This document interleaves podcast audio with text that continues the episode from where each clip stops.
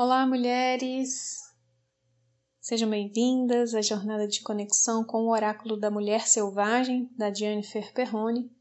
O meu nome é Mariana Leles, da Flora Terapias, e é uma alegria ter vocês aqui para compartilhar mais essa linda carta.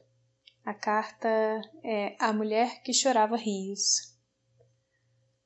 A imagem de uma mulher chorando. Seus olhos parecem brotar rios, e desses rios há barcos, peixes, canoas que fluem juntamente com as lágrimas. Essa é a carta da mulher que chorava rios. Qual mensagem ela traz?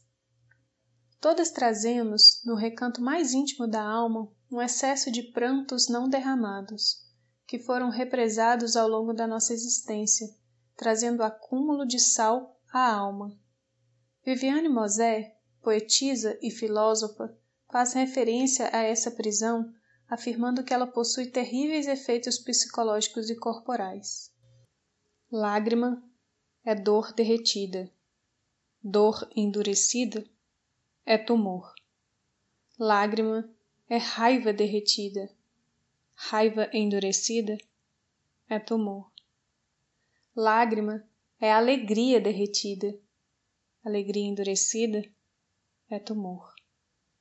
Lágrima é pessoa derretida. Pessoa endurecida é tumor.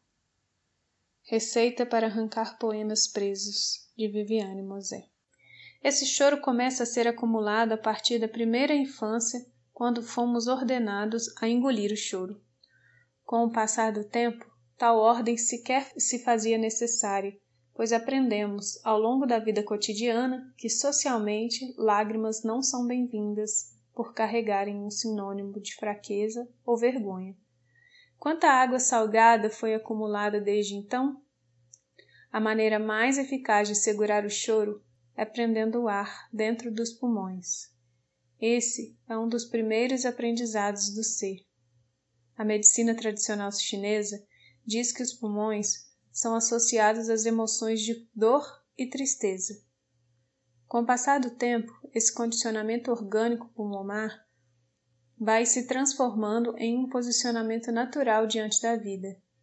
Prender o ar, prender o choro, acumular a tristeza e fingir que nada aconteceu. Segundo Osho, enquanto não for possível liberar essa represa interna, permaneceremos fingindo. Enquanto houver um oceano de lágrimas, nenhum riso pode ser verdadeiro, pois quem fez isso tornou-se uma pessoa pela metade. A carta da mulher que chorava rios fala sobre o excesso de pranto que não teve permissão de transbordar e convida-nos a refletir acerca de sua relação com as lágrimas. Talvez você traga rios em seus olhos. Talvez você não saiba dar vazão à correnteza das lágrimas. Ou quem sabe, é aquela pessoa que gosta de ser arrastada por um choro sem fim. Seja qual for a resposta, é preciso olhar para essas dores e permitir que elas sejam lavadas, pois, segundo Karen von Blinchen-Vineck, a cura para tudo é sempre água salgada, o suor, as lágrimas ou o mar. Que possamos permitir que as nossas águas fluam, que os nossos rios e as nossas correntezas se libertem, desaguem, derretam as veleiras internas. Gratidão e até a próxima.